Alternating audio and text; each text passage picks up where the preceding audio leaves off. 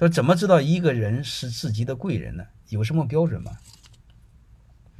第一，这个逻辑是错的。我们不要指望这辈子有贵人，动机都是错的，因为你要反思一下，别人凭什么帮你？好吧，就这么简单。你想怎么有贵人？我就一个逻辑：掌握生命的主动权，你先成为别人的贵人，就这么简单。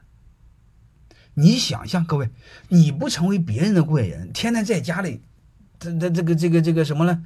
怀才不遇，杞人忧天，天天抱怨世界，天天抱怨他妈我是草根，我是屌丝，你们家都是富二代、官二代，我们没法比，我们人生天生就不公平。啊，有钱的都是老板，更是，这就叫有，是这回事吧？所以很简单的情况下，你先靠自己帮了别人，别人才会帮你，就这么简单一个穷逻辑。你帮不帮别人，天天让别人帮你，不有毛病吗？是这回事吧？所以我永远掌握，尽可能掌握自己的主动权。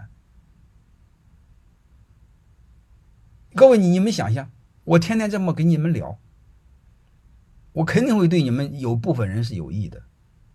那既然部分人有意，那那那肯定就不用管我，我就不管未来，我只讲耕耘就好了。我只讲耕耘，根本就不用问收获，我根本就不讲给我带来多大的价值，只要把这片土地变得很好，能明白了吗？